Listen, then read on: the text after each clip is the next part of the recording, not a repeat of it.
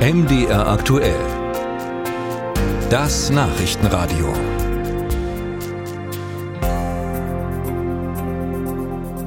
Haben Sie gerade bei uns im Wetter gehört, wird wieder warm heute, auch am Wochenende.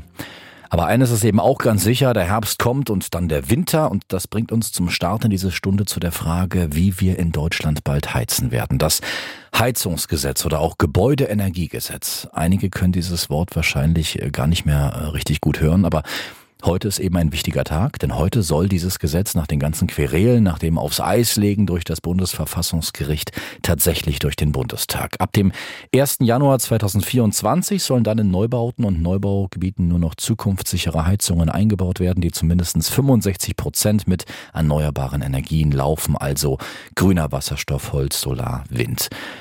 Haben die Menschen dann endlich Planungssicherheit? Fakt ist, dass Städte und Gemeinden erst bis 2028 offenlegen, wo sie zum Beispiel Fernwärmenetze planen. Und genau das zu wissen ist ja wichtig, wenn man sich bis dahin für eine neue Heizung entscheiden soll. Britta Felske. Die große Frage lautet, bringt das neue Heizungsgesetz Planungssicherheit? Haus und Grund, der Verband der Immobilieneigentümer mahnte schon vor Monaten, es müsse ein Schritt nach dem anderen kommen. Zunächst die kommunale Wärmeplanung, erst dann könnten Eigentümer über eine neue Heizung entscheiden. Nun müssen Städte und Gemeinden aber spätestens in fünf Jahren verkünden, wie die Wärmeversorgung in den einzelnen Quartieren aussehen soll. Größere Städte müssen in drei Jahren soweit sein.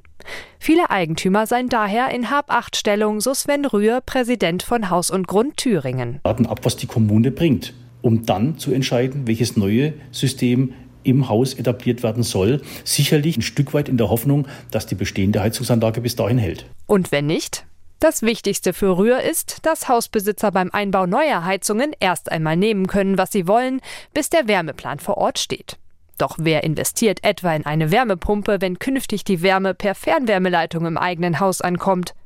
Was sagt ein Grünen-Politiker, der das neue Heizungsgesetz mitverantwortet, zu diesem Unsicherheitsfaktor? Wir haben einen Übergangszeitraum zu brücken. Und dafür ist es wichtig, dass wir im Gebäudeenergiegesetz eine verpflichtende Beratung auch vorgesehen haben erklärt Bernhard Herrmann. Er ist Energiepolitiker und sitzt im Bundestag. Die Wärmewende ist ein Kernthema für den Grünen aus Chemnitz. Eine Energieberatung soll es also richten. Und wenn die Beratenden selbst nicht wissen, wie es weitergeht?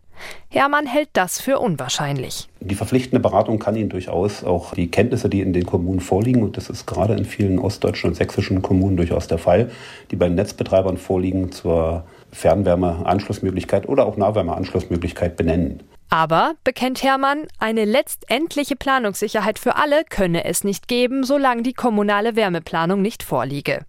Kann die Energieberatung diese Lücke wenigstens verkleinern? Ja, sagt Lorenz Bücklein, Energiereferent der Verbraucherzentrale Sachsen. Es gibt natürlich bei der Energieberatung das Wissen darüber, wo ist jetzt schon Fernwärme vorhanden und was tut sich da perspektivisch auch. Den letzten Rest Planungsunsicherheit hält der Verbraucherschützer für verschmerzbar. Warum?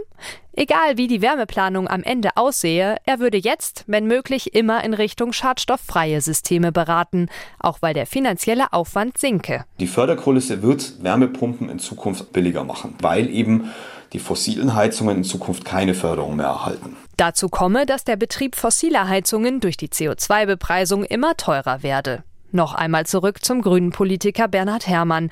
Ganz glücklich über die aktuelle Lage ist auch er nicht. Wir sind natürlich in der Situation, dass wir jetzt in kurzer Zeit das aufholen müssen, was die ganzen letzten Jahre bei Stillstand nicht erfolgt war. Und es wäre einfach fatal, weiter auf Gas und Öl zu setzen. So ließe sich das Ziel Klimaneutralität bis 2045 nicht erreichen.